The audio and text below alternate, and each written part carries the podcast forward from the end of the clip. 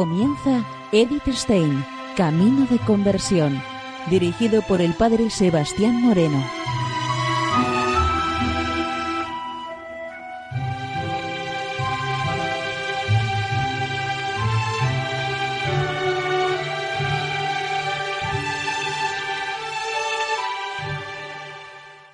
Muy buenos días, nos de Dios. Seguimos conociendo a Edith Stein, Camino de Conversión. En esta emisión de hoy vamos a continuar con el escrito de la semana pasada dentro de los escritos de formación cristiana.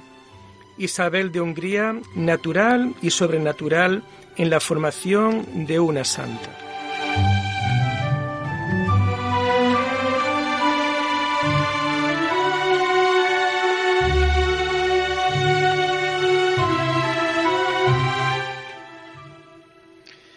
Nos comenta Edith Stein lo siguiente.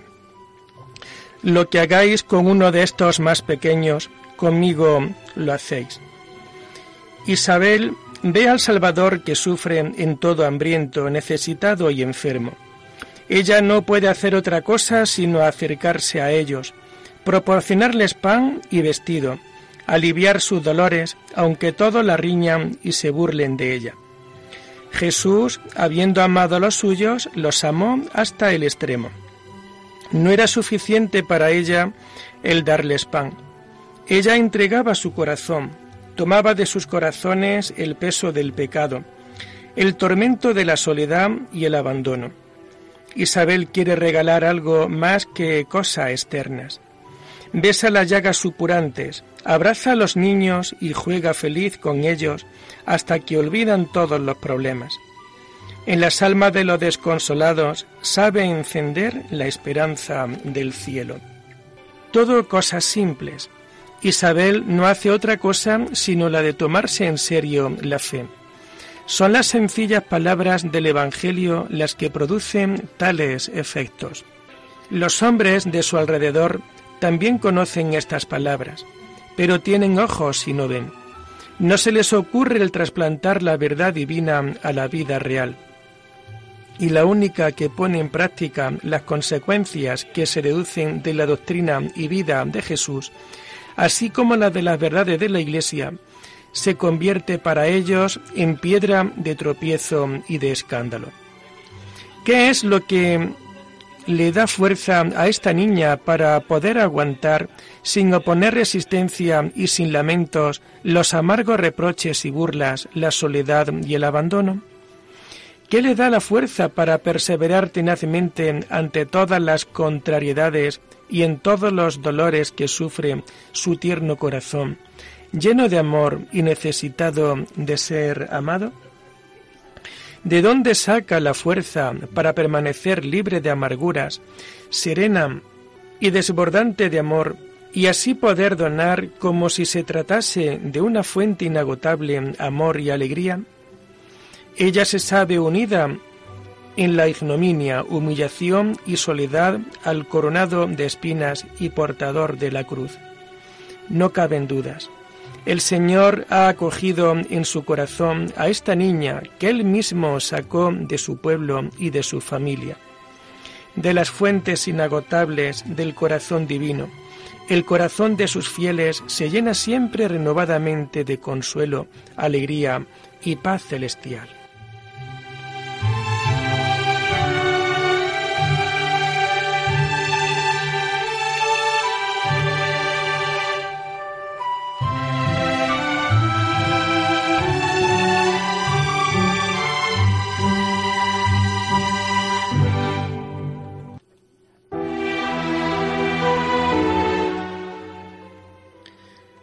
Fuerte apoyo humano tiene Isabel en su camino hacia el cielo frente a todas las hostilidades. Ludwig, su marido, al que el pueblo denominará como el santo después de su muerte. Él no quiere poner ningún impedimento en su camino. Quiere ayudarla a subir el camino. Él quiere acompañarla. Durante su infancia, el consejo y adoctrinamiento por parte de él fueron suficientes. Pero poco a poco el camino se hacía más empinado y no siempre era fácil de recorrer. Isabel se despierta por las noches para orar y se arrodilla en el frío suelo de piedra. Dejaba la habitación nupcial y una de sus compañeras tenía que flagelarla. ¿Se corresponde todo esto con la voluntad de Dios o se trata de una exageración dañina? Los primeros frailes menores, franciscanos, llegaron a Alemania trayendo a estas tierras la doctrina del pobre de Asís. En ningún otro sitio podía encontrar un duelo tan fecundo el mensaje de la santa pobreza como en el corazón de la joven esposa del Landgraf. Pero ¿cómo podía unir tal pobreza a su condición principesca? ¿Fue justo que ella cubriese al mendigo con su nuevo y caro manto? ¿Y se podía sin más desatender la queja generalizada de que ella derrochaba a lo loco los bienes reales? La voz del corazón no daba siempre respuestas seguras y precisas a todas las dudas y preguntas. Había que encontrar un guía que pudiese orientarla por el recto camino. En Langrad Ludwig escribió al Santo Padre pidiéndole un director espiritual para su esposa. El Papa Honorio le envió al maestro Conrado de Maburgo. No era un tipo a lo, a lo Francisco de Asís, ni ningún alegre enamorado de Dios a quien le fue confiada la dirección de Isabel. Era considerado como un severo y osco, pero acogió con santa seriedad su misión de conducir esta alma a la meta de la perfección y como un enviado de Dios lo acogió Isabel, pidiendo humildemente su dirección de la cual no se sentía digna. Una mano firme la conducía ahora por un camino abierto. A menudo se oponía a la fogosidad de un corazón lleno de amor y contenía la desmedida. Por otro lado, le hizo conocer muchas cosas que, se le habían escapado. Su anhelo recibió una forma y dirección seguras. La unión de esta alma amorosa con el Señor se celebró solemnemente y se selló cuando Isabel, junto con sus compañeras de juego de la infancia, Guda e Insentrud, profesaron como terciarias franciscanas, obediencia frente al maestro Conrado, pobreza tal como el maestro Conrado le enseñó y como tercero, para las dos jóvenes, el celibato, y para Isabel la renuncia a casarse nuevamente en el caso de que muriese el marido. Pobreza tal como le enseñó el maestro Conrado. Él nunca permitió a Isabel que se deshiciera de todos sus bienes. Quería enseñarla a administrarlos como bienes confiados para los pobres, como primer paso, no hacer eso de ningún bien ganado injustamente. Y esto resultaba más difícil de llevar adelante cuando tenía que hablar con franqueza y escuchar. ¿De dónde provienen los alimentos y bebidas de la mesa del Landgrave? ¿Habían sido quizás arrebatados violentamente a campesinos carentes de lo suficiente para vivir? ¿Procedían acaso de propiedades adquiridas injustamente? Isabel no debía aceptar nada para sí sin antes haber probado y demostrado que le pertenecía justamente. Y esto a veces era muy difícil de demostrar, incluso imposible. Bastante a menudo tuvo que levantarse hambrienta de la abundante mesa junto con sus compañeras. Precisamente, esta protesta silenciosa contra la injusticia social tuvo que ser el motivo para abandonar Bartur. También en esto la apoyó Ludwig. Su hermano Enrique Raspe cerró a la viuda todos sus ingresos para obligarla a comer de la mesa del palacio. Ella no debía distribuir a manos llenas para satisfacer la alegría en el dar que probaba su corazón. Ella no debía distribuir a manos llenas para satisfacer la alegría en el dar que probaba su corazón, sino conformemente y como correspondía al fin que el entendimiento comedido del maestro le indicaba. Esto produjo duras luchas. Continuamente ella era presa de su vehemencia. ¿Dónde quedaba entonces la obediencia que había prometido? Tuvo que aprender que lo que vale es cumplir la voluntad del Señor y no cumplir con los impulsos del corazón. El maestro Conrado, preocupado seriamente por el alma a él confiada, no cedió ni siquiera en lo que toca a los medios de la mortificación física. Desde hacía tiempo, Isabel había buscado libremente el dolor corporal para mortificar su cuerpo. Desde su infancia se había acostumbrado a doblegar su orgullo. Sabemos que entre sus más apremiantes deseos estaba el de poder soportar con alegría las humillaciones, pero sin duda fue para ella más difícil y duro el tener que renunciar a la inspiración de su corazón rebosante de amor. Pero el maestro Conrado era el director que Dios le había dado. Ciertamente a la santa no se le pasó por la cabeza la idea de buscarse otro. Una época más sensible puede escandalizarse de sus métodos. La concepción de ascesis que hoy tienen los directores de almas experimentados puede que sea distinta a la que tenía Conrado.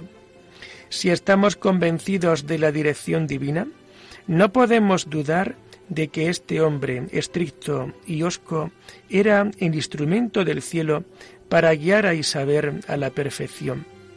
Ella necesitaba de este hombre tal como era para librarse de los obstáculos yacentes en su propia naturaleza.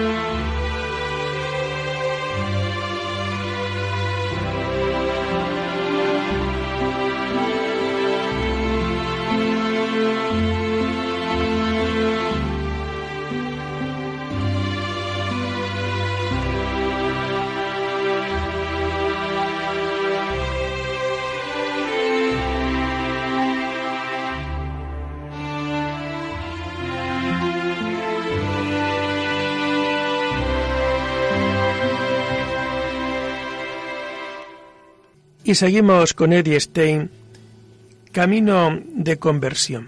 Nos comenta Edith lo siguiente. El contraste con su ambiente seguramente significó para este corazón lleno de amor una continua lucha y sufrimiento a lo largo de toda su vida. Mucho más duras tuvieron que ser las luchas provocadas por la brusca intervención del maestro Conrado. Pero podemos pensar que en su alma se entablaba un conflicto que superaba todos los otros. Desde que tenía cuatro años, el Landgraf Ludwig había estado a su lado, primero como querido hermano y después como esposo.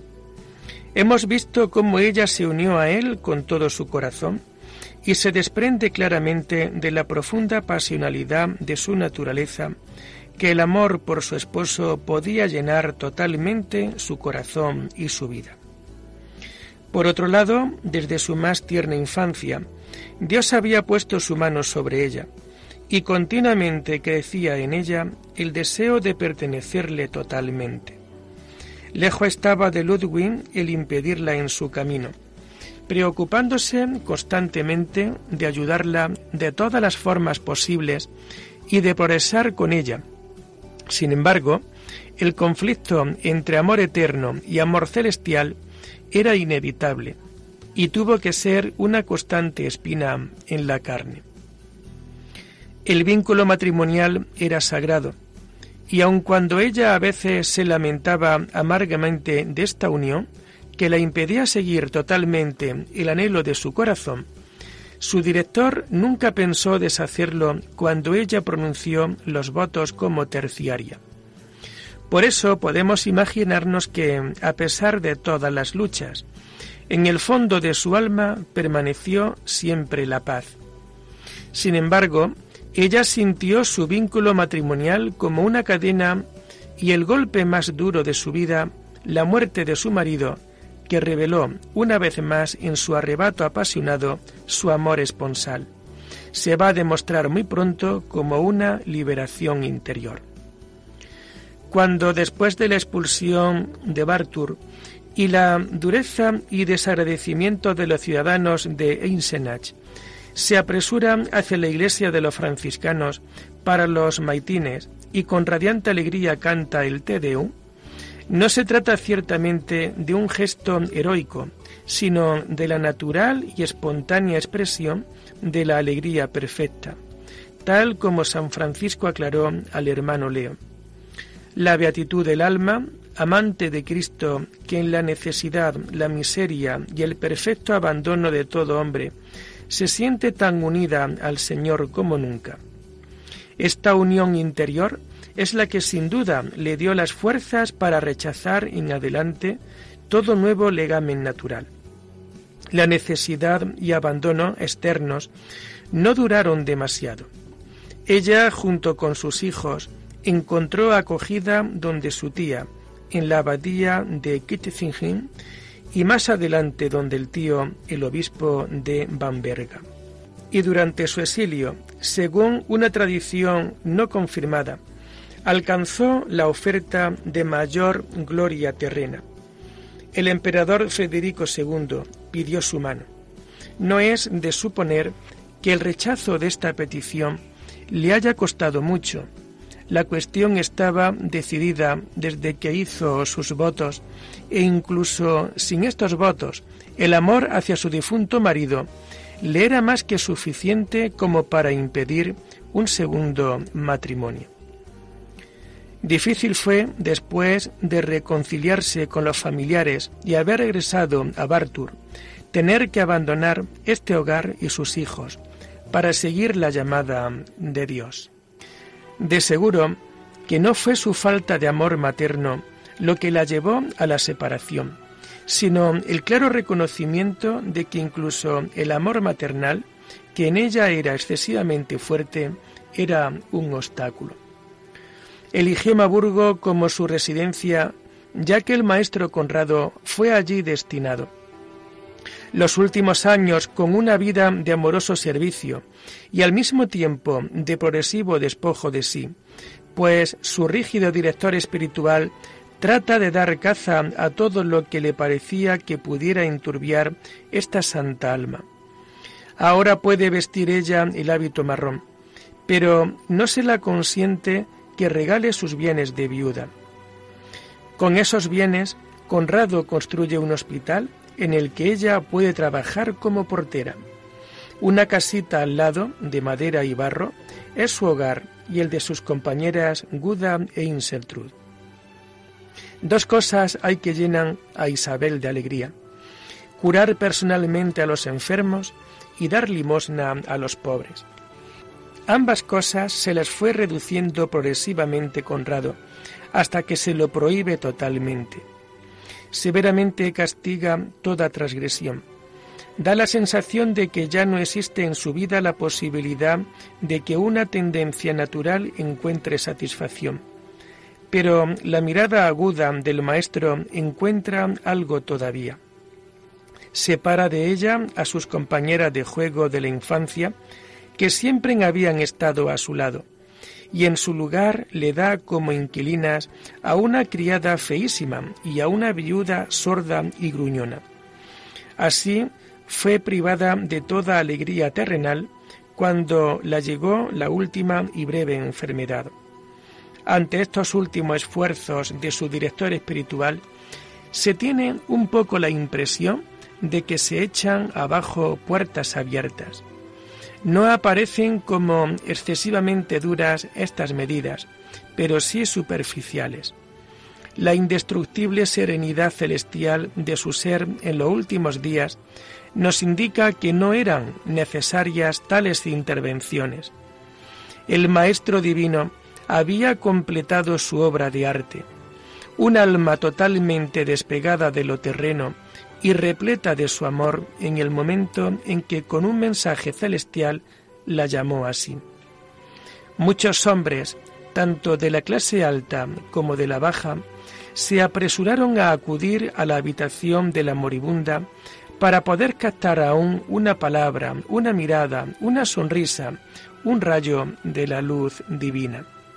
Un objeto de gran valor poseía ella para regalar, la capa del pobre de Asís, que él mismo había enviado a su hermana espiritual, la mujer del Landgraf de, Turingia, por petición del cardenal Ugolino de Ostia. Gregorio IX, el entonces cardenal Ugolino, que con vista aguda reconoció la afinidad interior de estas dos santas almas, tuvo el honor de elevarlos a la gloria del altar. Quienes estuvieron cerca de ella en vida, los que fueron testigos de su transformación, pudieron venerarla como santa. Veinticuatro años de vida fueron suficientes para llevar a esta alma a la cima de la perfección, y tres años y medio después de su muerte para asegurar la aprobación de la Iglesia de su fama de santidad. Siete siglos han experimentado la fuerza de su intercesión y de su ejemplo. Y precisamente en nuestros días, días de amarguísima necesidad de interiores y exteriores, es invocada como ángel luminoso de misericordia para que conceda consuelo y ayuda y enseñe a consolar y a ayudar. Su vida enseña encarecidamente a los vacilantes y errantes dónde está la segura y eterna estrella polar. Ella, que vivió todo el tiempo como extraña e incomprendida en tierra extranjera, nos recuerda que todos somos forasteros en este mundo y que nuestro verdadero hogar es el reino del Padre Celeste. También que en la patria no hay más guía que aquel que ha descendido a nuestra miseria para superarla y elevarnos con el más allá de las estrellas. Que en nuestro peregrinar no haya auténtico consuelo o ayuda, sino en el Espíritu Consolador, el Paráclito. El camino que ella ha recorrido sin errar y sin pararse es una invitación al seguimiento regresar del estado no natural al natural y sobre lo natural alcanzar el sobrenatural en el seno de la Santísima Trinidad.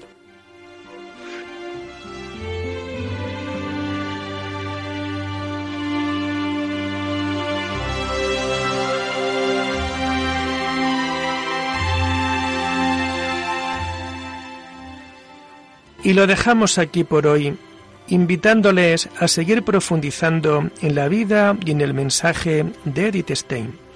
Hasta la próxima semana. Muy buenos días en el Señor.